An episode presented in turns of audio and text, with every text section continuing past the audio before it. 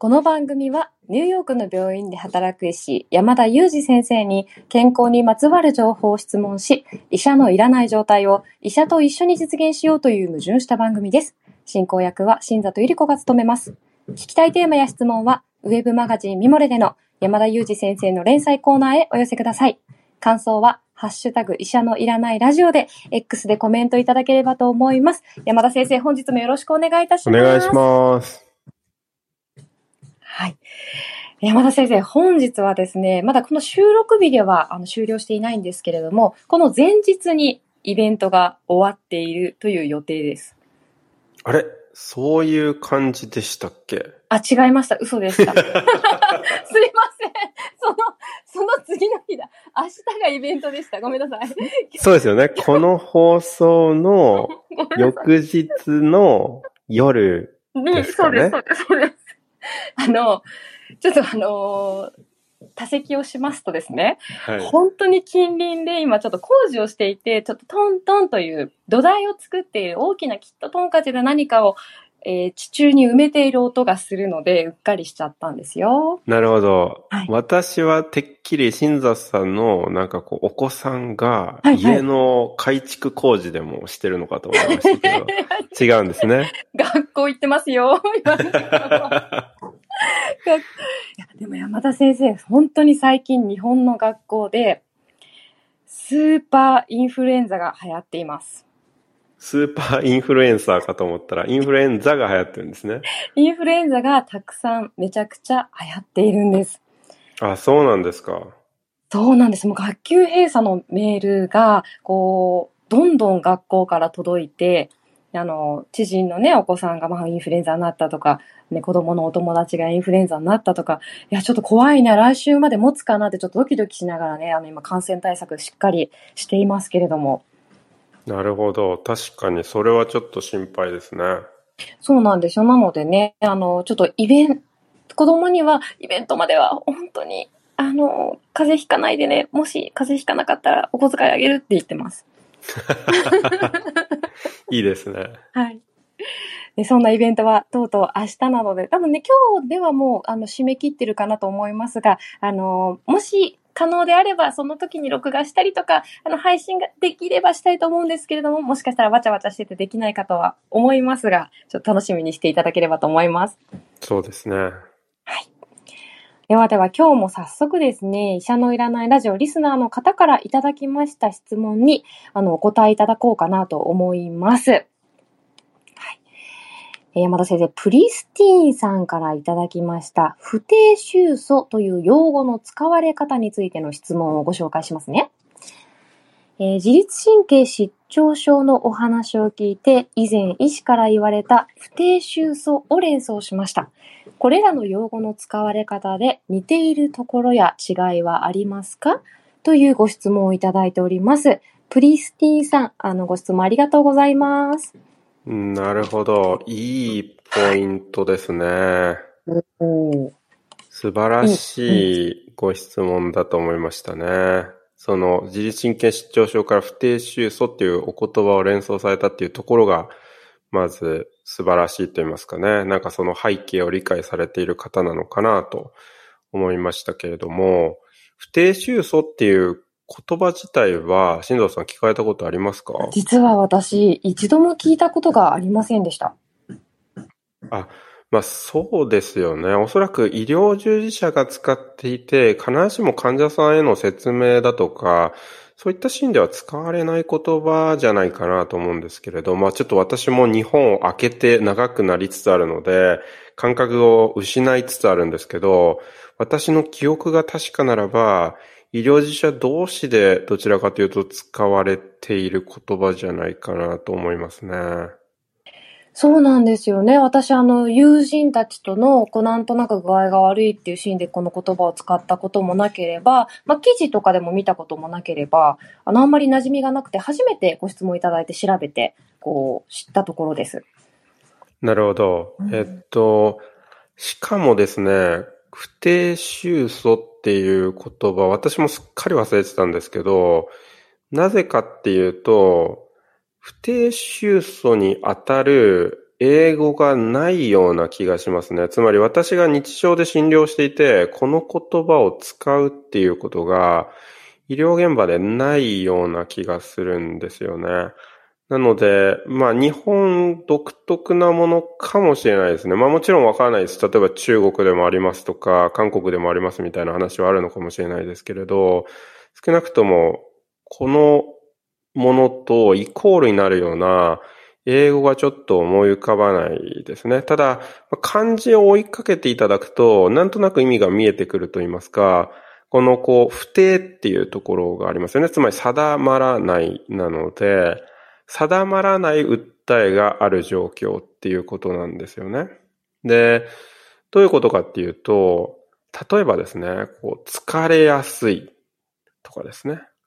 あとは、なんかこう、どことなく節々が痛いとかですね。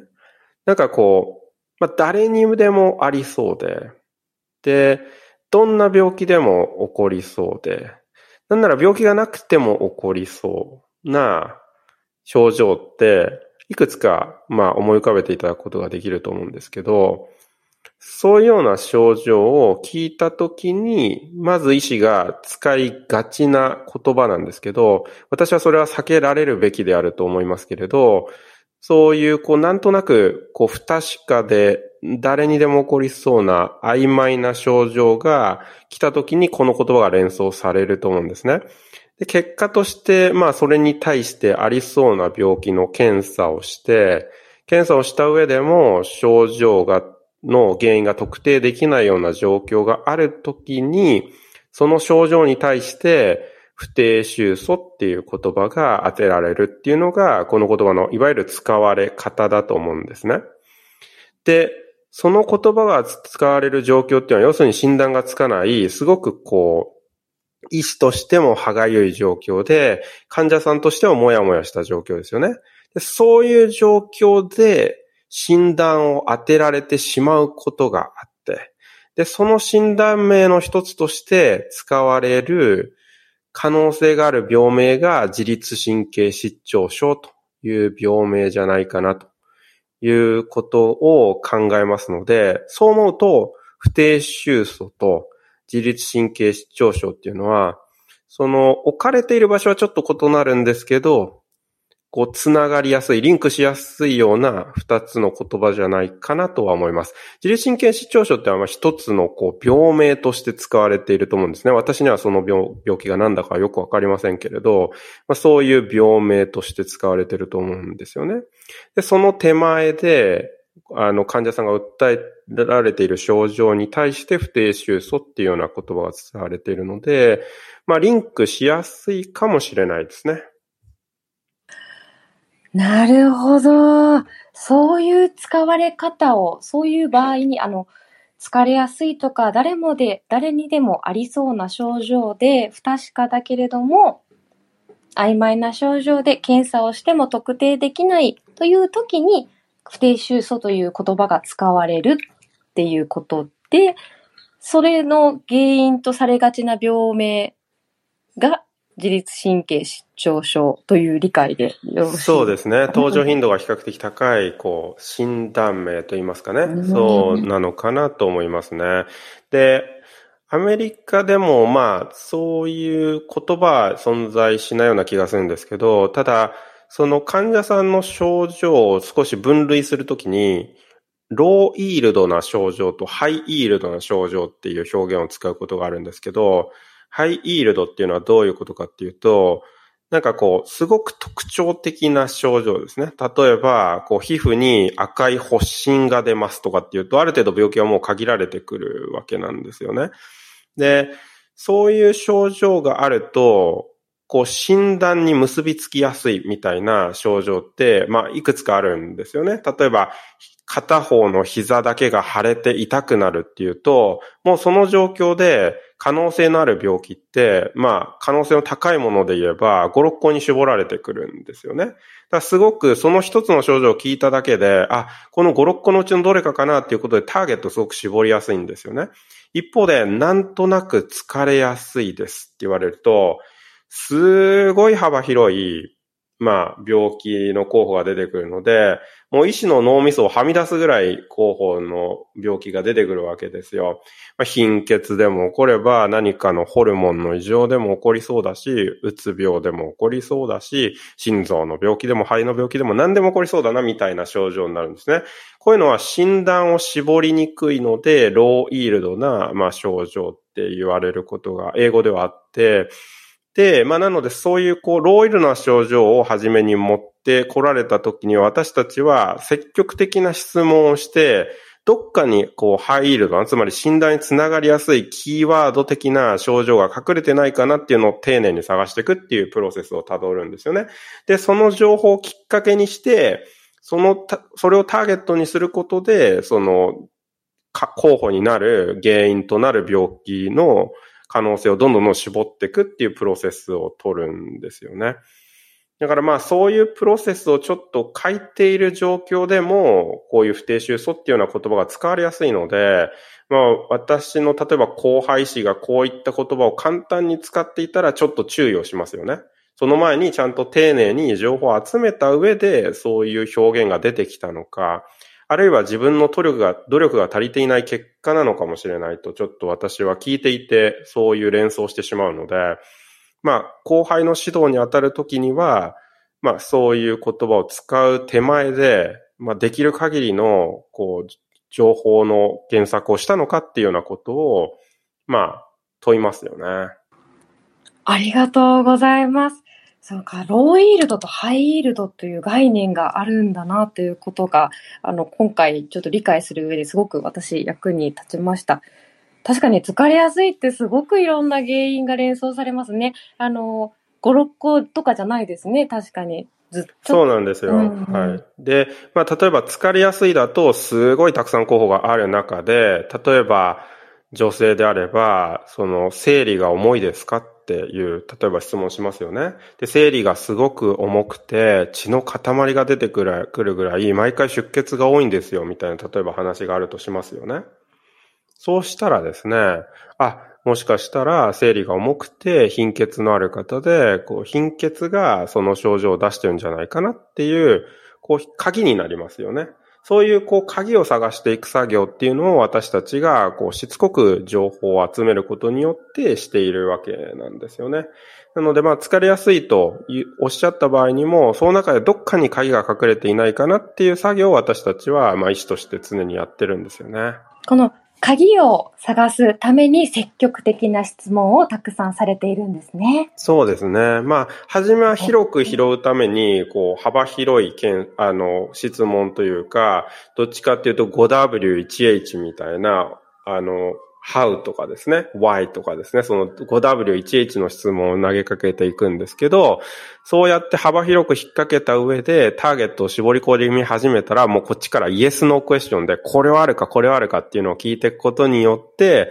こう、その情報欲しくて、あ、それあるんだ。あ、これがあるならこの病気っぽいな、みたいなところをこう集めていくっていう感じですね。本当にこう可能性の海からですね、こう欲しい何かこう宝石みたいな石ころみたいなのを拾いに行くために、こういろんなこう形でですね、こう釣り竿を投げたり、あの、網をかけたりしていくっていうようなことを、私たちこう診察室で話を聞いてるってそういうプロセスなんですよね。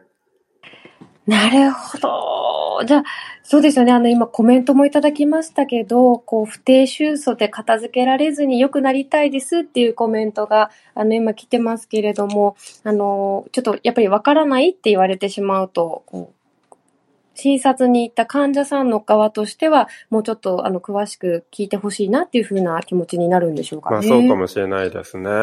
あと場合によっては、こう、医療機関を受診して医師にかかった時に、なんかなんでそんなこと聞くんだろうって思うことがあるかもしれないんですね。でもその質問はもしかしたらすごく鍵になる質問なのかもしれないので、まあ、お付き合いをいただく、あるいはその質問って何でされたんですかっていうのを素直に問いかけていただいてもいいと思うんですけれど、多くの場合は意味があるんだと思うんですね。例えば、全然関係なさそうなのに、なんでそのお酒を飲んでますかとか、最後に飲んだのはいつですかとか、なんでこうお酒のことをしつこく聞いてくるんだろうみたいなことがあるとしますよね。で、実は例えば疲れやすいの原因として、もしかすると肝臓の病気なんじゃないかな、みたいなことを考えていて、で、肝臓の病気を起こす原因として主要なものの一つにアルコールがあるので、お酒どのぐらい飲んでるかなとか、まあそういうような質問を例えばしてるとかですね。なので、一見関係ないこう生活スタイルの質問なんか飛んでくることもあるかと思うんですけど、まあそれもですね、やっぱりこう情報を集めて診断に近づくためのアプローチとしてやられてるんだっていうことだと思うんですよね。ええそうだったんですね。あの、診察とか診断のプロセスって、あの、患者だとわからないですけれども、こうやって、あの、先生側からのお話を聞くと、すごくいろんな視点があるんだなっていうことがわかりました。そうですね。あの、本当に、とにかく取りこぼさずに、あの、少しでも情報を集めたいと思っているので、私たちは、まあ、こういうと日常で会うのを嫌がられるかもしれないですけど、本当に結構くまなく、顔とか、そういうところに、病気の情報が隠れてないかっていうのを、実際見てないふりして、すごく見てるんですよね。その、診察室入ってくる時の歩き方とか、その座る時の所作とかですね。あるいはその顔とか表情とか、あるいは場合によっては手の様子とか、もう見えるところ、情報が取れるところっていうのは、実は全部取っていて、例えばですね、髭の反り残しが結構目立つなとかですね、そうすると、ご自宅でセルフケアがうまくできてない方なのかなとかですね。まあ、例えば最高の老後っていう本に書いたのは、まあ私必ず足を見るっていう、まあことを書いたんですけど、その足もですね、セルフケアがどのぐらいできてるのかなっていうのをよく表す鏡になるんですよね。手ってこう結構届きやすいところにあるので爪を切ったりできてたりするんですけど、例えばちょっと認知機能に障害が出たりですとか、お一人暮らしで十分こうケアが回っていない時に足の爪が伸びっぱなしになっているなんていうのを見ると、あ、この方お一人暮らしでそのまま家に帰って安全なのかなとかですね。場合によってご自宅でのサポートをもうちょっと増やした方がいいんじゃないかなとか、ご家族に相談してもうちょっと訪問してもらった方がいいんじゃないかなとかですね。まあ、そういうことを連想される一つのきっかけになるので、まあ、そういう意味で、例えばお腹が痛いと言ってきてるのになんで足を丁寧に見てるんだよって思われちゃうかもしれないんですけど、実はそれを連想させるような情報が他のところにないかなと思ってくまなく探してるんですよね。で、特に、例えば私高齢者の方をまあ専門にしているので、特に例えば認知症が終わりになるとかっていうことになると、情報の提供がうまくできないっていう場合もあり得るわけですね。そうすると、私が取れる情報を細かく取っていかなければいけないので、ご本人の口から出てこない場合には見える情報をやっぱり取っていきたいと思うので、そういう意味でも、こう、足とか手とかそういうところからも情報を集めようとするっていうのは、まあそういうことなんですよね。先生がこう人をこうパッと見たときに、髭の反り残しなどからも、いろいろな病気の情報を引き出そうとされていると知って、ちょっとこうね、ズームに自分の顔を映すのが少し、ちょ、どうしようかなっていうふうに、あの、思いましたけれども、以前ね、先生、私がここに蚊に刺されたパッチをつけていたら、すかさず、あの、気づいてくださってましたもんね。いやいや、まあ、基本的には、こう、病院の外を出たそのモードはなくそうとしていて、基本的にはあんまりこう、じっと観察しないようにしてるんですけど、まあ確かに、時々そういうモードが間違ってスイッチを押しちゃうことがあるのかもしれないですね。ただまあ基本的にはスイッチオフにしてるので、そういうことをしないようにしてますけれど、診察室に入ったらスイッチオンにして、オンにしたらもうくまなく観察してますね。こう、まあ、じろじろ見てたらやっぱりこう 不審に思われるので、そういう様子は出さないようにしてますけど、さりげなくいろんな所作を見て情報を集めようとはしてますよね。いや、もうじゃあ先生、本当診察室ではこう五感というか、いろんな感覚が研ぎ澄まされてるんだなというふうに予想。かなり使ってますね。うん、で、例えば、肝臓の病気でに、そういう特有な匂いがするとかですね、その嗅覚も使ってたりするわけですね。そういう匂いがしないか、みたいなことも参考になったりだとか、あるいは今私、その入院での診療していますけれど、入院の病床に行く場合には、その、まず患者さん本人ではなくて、ベッドの周りとベッドの上を見ますよね。で、そっから情報を集めます。例えば、身の回りが散らかっているとか何かが落っこちてるとか、そういうのも見ますし、あるいはベッドの横のサイドテーブルにティッシュがたくさん落ちてたら、これ咳して痰をして痰がたくさん出てるっていうサインかなとかですね。そういうところから病気の、ご本人が必ずしも語らない症状の種類だったり重さが分かったりもしますので、ご本人だけではなくて、実は見、見ていないようなふりをしながら、こう、ベッドの周りの環境がどういう状況かなっていうのも一緒に情報として集めたりしてますよね。落ちてるティッシュまでが判断材料となり得るんですね。そうですね。そういうところはかなり見てますよね。いや、それは私たちにない、こう、視点が必要な、もう本当に職業なんだなということも改めて感じました。山田先生、どうしましょう？これでライム病の、こう、説明をいただくところにつなげることが有意義でしょうかね？しましょうね？確かに。うん、ちょっとその、あの、トークテーマもいただいていたんですけど、ちょっとうまくつながらなそうですね。そうですよね。あの、ちょっとこう、なんだろうな、なんていうか、この有名人の方がライム病っていう病気になりました。私も似たような症状があるからライム病かもしれませんって、こう思っても、そんなに害はないんですかね？どうなんでしょうか？急に話題がライム病に飛びましたけれど、あれですよね、何か、ちょっと私もあんまり存じ上げなかったんですけれども、日本のある方がライム病にかかっているっていうことを明かして、それがニュースになって、割とこう SNS なんかで話題になっていたんですね。そうなんです。それで、その、ライム病っていう病気は、結構な診断の基準があるけれども、まあ、記事だけを見ると、すごく誤解を生むような内容かもしれないという、こう、注意喚起みたいな投稿を私が見かけてですね。なるほど、なるほど。あの、ライム病ってことに関して、あの、きちんとした正しい情報を知っていた方がいいのかななんて思って、ちょっとこう、先生に質問をさせていただいてたんですよね。ああ、そうですよね。うん、で、今回の回にそのご質問もいただいていたんですけれども、そうですね。あの、ちょっとこのニュース自体もですね、その SNS で話題になっていたことも、あの、全く存じ上げなくてですね、私がいかに人の投稿を見ていないかがバレてしまいそうなんですけれども、あの、自分の投稿だけしてさっと閉じてしまうっていう、ちょっと癖がバレてしまいそうなんですけれど、あの、そうですね、このライム病はですね、もちろん特徴的な症状もありますし、そういうような症状を聞いた場合には、その症状だけで診断ができるっていうこともあります。これは、その、先ほど来の、こう、不定収素とか、ハイイールド、ローイールドみたいなところに戻るんですけど、あまりにも話がそれに一貫していれば、症状だけでも事前確率がすごく高くなるので、もはや事前確率が90%であれば、検査をしてその確率を上げ下げする必要もないだろうということで、検査をする必要すらなくなる状況っていうのもあります。実際にこのライム病自体は、まあ、ダニに噛まれるところからスタートをして、そのダニがその特定の細菌を持っていて、で、噛まれた時に細菌をもらってしまって、それで感染が成立して、で、その後に、例えば皮膚に特徴的な発疹が出て、みたいな流れが全て把握できていれば、あ、もうその流れライム病じゃないですか、みたいな話になってくるわけですよね。なので、その状況において、事前確率は、あ、もうこの方95%ぐらいの確率でライム病だなって言える状況っていうのがあるわけですよ。で、そうした場合には、もうスムーズに診断ができるんですね。一方で、ライム病の初期の症状って、すごくこ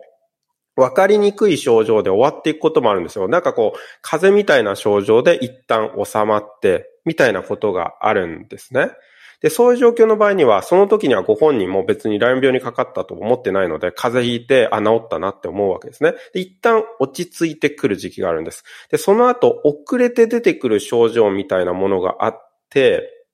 で、例えば遅れて出てくるってどのぐらい遅れてくるかっていうと、遅れてくる、まあ、症状によっては半年とか1年後に出てくる場合があるんですね。で、そうした状況の時には、もはやご本人、ダニに構えた時にダニに構えたことも覚えていないですし、その風もあくまで風なんでさっと流しますし、その、すごく遅れて出てきた時に、例えば、関節が痛いみたいな症状が主な症状として出てくることがあるんです。で、アメリカではライム病で遅れて出てくる症状で一番多いのは多分関節が痛いっていう症状なんですけど、なので遅れてなんとなく関節が腫れたり関節の痛みが出るっていう時にこの病気の可能性がないかなっていうことを考えたりするんですよね。で、まあ、それも比較的関節が本当に本気で腫れてしまえば候補に上がってくるので、それをターゲットにまあ診断のプロセスを歩んでいきます。で、もちろんそのさっきとは違って、ちょっと情報があやふやになってくるので、事前確率が95%になることってなくて、例えば50%ぐらいかな。でももしかしたらライブ病かもしれないな。違う病気かもしれないな。どっちかなっていう時に、ライム病の確率を上げ下げしなきゃいけないですよね。ライム病と、例えば痛風で迷ってるとしましょう。で、ライム病と痛風で迷ってて、いや、50-50だな。どっちかな。どっち治療すればいいかなって思った時に、あ、じゃあライム病の検査をを出して、陽性となれば50%が80%になって、で、逆に痛風側の確率が20%になってみたいな上げ下げが検査によってできるわけですね。これが検査の賢く有意義な使い方なんですよね。で、そういう状況で診断をして治療をしますっていうことがあるんですけど、そうじゃなくて、例えば、この病気で、まあ実際この病気が原因だったっていうことになる方ももちろんいるんですけど、例えば、疲れさっき、先ほどお話した疲れやすいとかですね、なんとなく節々が痛いみたいな症状にとどまるみたいな状況があり得てですね、こうした時に診断がつかないので、先ほどのまるで自律神経失調症のように、ライム病じゃないですかね、みたいなことが提案されることがあるんですね。で、この時ってもう事前確率もそんなに高くない状況なわけじゃないですか。でも、まあ疑ったので検査しちゃうんですよね。で、検査が陽性になった場合に、ライム病の検査が陽性で返ってきましたよっていう話になると、その事前確率の低さを考えれば、これは線虫眼検査の話をまた戻して、あの、聞き戻していただきたいんですけど、事後の確率、検査した後の確率もそんなに高くないんですよね。すごくいい精度の検査であっても、事前確率が低い場合、検査をした後の確率もそんなに高くないんです。でも私たちって検査偏重主義が医師にも患者にもあるので、検査絶対みたいなところがあって、その確率論のことを全く無視してしまって、陽性、ライム病だって飛びついちゃうんですよね。でも実は、偽陽性、つまり陽性になったのに病気がないっていう確率を非常に多く含む状況で検査してるんだっていうことなんですよね。なので、時にですね、こういった、先ほどの不定収葬の話にちょっと繋がってきますけど、不定収葬があって診断がつかないみたいな時にですね、もしかして、いつかダニに噛まれてませんか？いや、そういえば、なんか一年前ぐらいに山登りしましたね、みたいな話がこう掘っちゃうわけですよ。まあ、認知バイアスみたいなのもかかって、お互いですね、あ、確かに山登りしたかもしれません、みたいな感じで、ちょっと盛り上がってバイアスがかかってしまって、そういう話も含めて、いやいや、そしたらライム病じゃないですか、みたいな感じになって、盛り上がって検査して、陽性と出た時に、あ、ライム病です。みたいな感じで飛び込んじゃうみたいなことが起こりうる病気の一つなんですね。で日本では確率まだまだ低いので、このケース私情報詳しいことほとんど知らないので、何にも適当なことは言えないですけど、そういう状況で検査をされて、偽陽性で間違って診断をつけられて、自分はライム病ですと思い込んでいる患者さんが少なくともアメリカには山ほどいらっしゃると思いますね。で、これは問題だと思います。ただこの問題は世界中に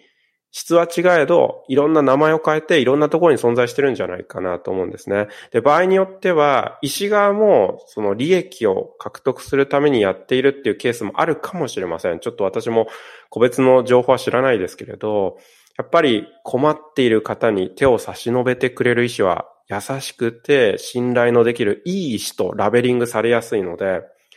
で、多くの、例えばその診断がつきにくい症状の場合って、本当に診断つけるの難しいことっていっぱいあるんですよ。で、やっぱり不確かさを受け入れるっていうことが、医師も患者側もすごく大事な状況ってあるんですけど、このお話しましたよね。不確かさを受け入れるって本当に大事なことなんですけど、不確かさってやっぱり受け入れられないんですよ。なので、そういう時にですね、こういう病名が付けられたら、日本だと自律神経失調症みたいな言葉が付けられて、まあそういう病名を信じて生活をしていくみたいな方がいらっしゃるのかなと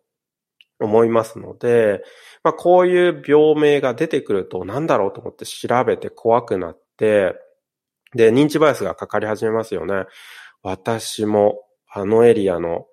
山登り、川遊びしたぞ、みたいな。あ、いや、もしかしたらダニに噛まれたかもしれないとか思っちゃうわけですよ。その記憶ってバイアスがかかるとどんどんどんそっちに寄ってっちゃうので、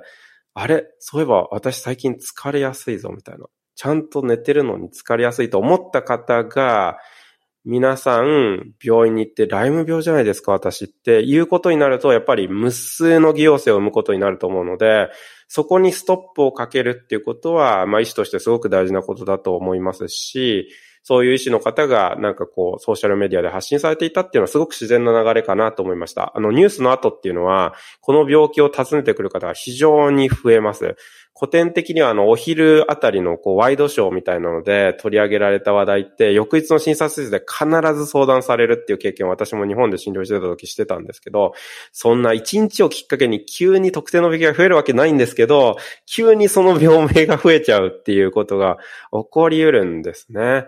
なので、まあちょっとやっぱりそれには待ったをかけたいなと私も思いますね。山田先生の説明がですね、まるでですね、なんて言ったらいいのかな。何ですかあれは落語じゃなくて漫談じゃなくて、なんかこう、すごい語りのエンターテインメントを聞いてるような、あの、引き込み、あの、パワーがありました。すごく面白、面白かったですって言うとちょっとどうかなと思うんですけど、すごい熱のこもった説明だなと思いながら、すごく、あの、わかりやすくて理解できました。そして、質問が2つ出てきました。漫談、漫談に。漫談、ま、漫談ってなん、なんだろう、なんか、喋りで人を引き込むエンターテインメントのことを言いたかったんですよ。ああ、なるほど。まあ、まさに漫談ですね。漫談ですよね。で、あの、あ、そう、それでですね、先生。私、二つ疑問が出てきたんで、その、あの、引き込まれながらも。ちなみに、このライム病っていうふうに、偽陽性で、まあ、ライム病というふうに、間違って診断されたことによる、えー、問題の下流って何だろうかなっていう疑問そうですね。いくつか考えられます。例えば、関節の痛みが出て、えー、ライム病の検査の偽陽性で間違って診断された場合に、一つ起こり得るのは、ライム病と診断されるので、細菌の病気ですので、細菌を攻撃するための抗菌薬が処方されますよね。で、この方は抗菌薬で治る病気じゃないのに抗菌薬を処方されますね。で、その抗菌薬には一定の副作用のリスクがありますよね。で、仮に運が悪くその抗菌薬で副作用が出ちゃったとしますよね。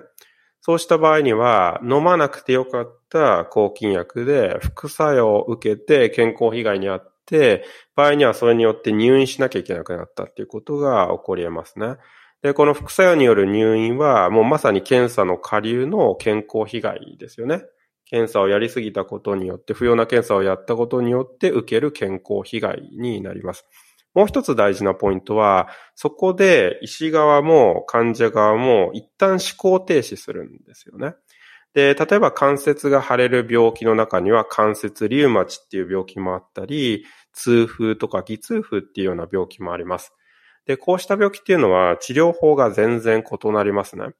で、例えば関節リウマチなんていうような病気は、そのまま治療機会を逸して時期を遅らせれば遅らせるほど関節の破壊が進んでしまう病気なので、これ後戻りできない関節の破壊が起こるんですね。そうすると、そこで丁寧に診断をしていて、関節リウマチとあの診断して早くから治療を始めていれば、関節の破壊を防げたにもかかわらず、間違って、ライム病とラベリングしてしまうことによって、抗菌薬投与したり、あれ良くなんないなとかって言ってる間に、えー、実は関節リウマチなので、関節の破壊が進行してしまって、えー、例えば手が動かせなくなってしまったとか、あるいは歩けなくなってしまったとか、これって本当は防げたんだよな、みたいなことが下流で起こり得るんですよね。なので、適切な診断による適切な治療の機会を失ってしまうっていう下流があったり、あるいは不要な追加検査、追加治療によって被害に遭ってしまったり、まあ、そういうようなところが、まあ、下流に訪れるリスクですね。ありがとうございます。理解できました。二つあるということが理解できました。ああ、そんなに、そうですよね。飲む必要のない抗菌薬を飲んで入院したくないなと思います。あともう一つなんですが、先生がライム病の説明をすごく最初にしてくださって、あの、本当にライム病であれば、先生がおっしゃるところのハイイールドな病気なんだけれども、えっと、同時に自律神経失調症のような、あの、使われ方もしてしまうような病気という、こう、両方あるっていうイメージで大丈夫ですか？そうですね。はい。なので、検査も不要な状況で診断できるっていう状況もあれば、逆に、まあ、その、本当はそれ検査するの良かったんですか？みたいな状況で検査をされていて、偽陽性で、間違ってラベリングをされてしまうっていう状況もある。まあそういう意味で、こう、病気のなんて言うんですかね、こう、症状にバリエーションがあって多彩さがある病気っていうのは、そういうことが起こりやすい病気なのかなと思いますね。では、そのライム病に限らず、今、先生解説くださったように症状にバリエーションがあるものであれば、同じような問題は起こりうるという。そうですね。同じような問題は起こり得ますよね。で、まあ特に私は高齢者診療を専門にしていて、高齢者でうまくご自分の症状を話せない状況になってくると、そもそもがやっぱり診断が難しい状況になってきますので、まあそういう状況でやっぱり診断にたどり着きにくくなるっていうことは、まあ私はもう日常的に経験しているので、それに慣れっこなわけですけど、やっぱりそれは医師にとってもすごくストレスがかかる状況なので、まあ、闇雲になんかこう検査を打ってしまうみたいなことって起こりやすいですよね。そこで辛抱強くやっぱりその症状の情報を集めるっていうのが私たちの腕の見せ所で、もうしつこく行くわけですよ。患者さんから聞けなければもう家族も呼び出して、家族からいくらでも話を聞いてやれみたいな感じですね。とにかく情報を集めに行くっていうのが、まあ私たちの専門性なんですけれども、まあそういうようなことが起こりやすいですよね。やっぱり分かりやすくて、スパッとなんかこう終わるじゃないですか。検査1個出しときましょうって言うと、話さないでも、血液だけ取らせていただければ、まあ2分ぐらいで終わるかもしれないですよね。一方でなんかご家族まで呼び出して話を聞くっていうプロセスだけで1時間とかかかっちゃうわけですよね。まあ、手っ取り早く知りたいっていうのが、まあ医師の感情でも、患者さん側の感情でもやっぱり起こっちゃうんじゃないかなと思うんで、まあ、その感情は理解できるんですけど、やっぱりそれは、うん、うまくはいかないことが多いですよね。やっぱり誤爆になってしまうリスクを多く含む状況ではないかなと思いますね。ありがとうございます。やっぱり先生がこう繰り返し解説いただいているように、不確かさを受け入れるをちょっとこういろんな場面で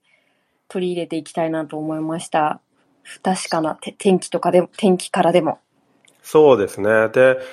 私の頭の中では、そういう診断を考えている時っていうのは常にいろんな候補が頭の中に浮かんでいて、そのパラメータを上げ下げしているイメージですね。つまり、今この病気のパラメータが60ぐらい溜まっていて、この病気が40ぐらい溜まっていて、対立候補が結構いい勝負してるぞっていう時に、これを大きく分けうる情報ってどんな情報を取ればいいかとか、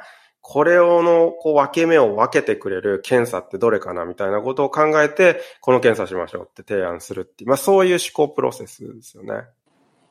山田先生、ちなみにこれって、以前中山先生がゲストに来ていただいた時の問いを立てる力ですか？問いを解く力ですか？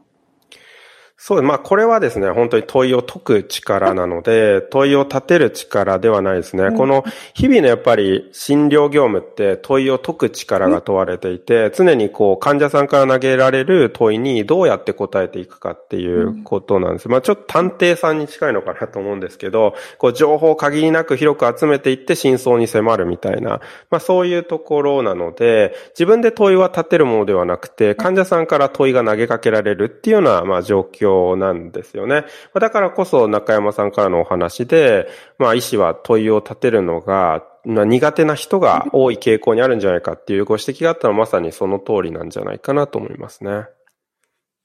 今のお話、もしご興味がある方は、アンタ株式会社代表の中山先生がゲストにいらっしゃった回も、あの、聞いていただければいいなと思いました。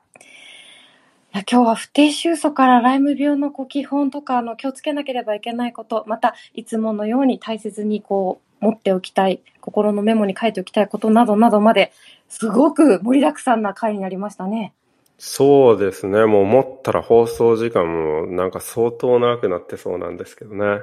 40分の長尺で、えー、参、参っております。何を、もう、山田先生がパッキングできないじゃないかというお叱りを受けるかもしれないので、このあたりで、あの、やめておきましょうか。そうですね。もうこの放送の後はもう即座にパッキングを始めてですね、帰国の準備をしたいと思います。と言いながらですね、この放送が流れている頃には私は日本にいるという、まあ、そのまま順当に行けばなんですけど、という状況だと思いますので、はい。また、こうイベントにいらっしゃる方はお会いできるのを楽しみにしております。というわけでですね、今回は不定収束っていう言葉のご紹介と、後半戦はですね、まあ、それに関連してではないんですけど、別の質問として、こう、ライム病ってどういう病気ですかっていうようなご紹介をさせていただきました。Thank you so much for listening. See you next time.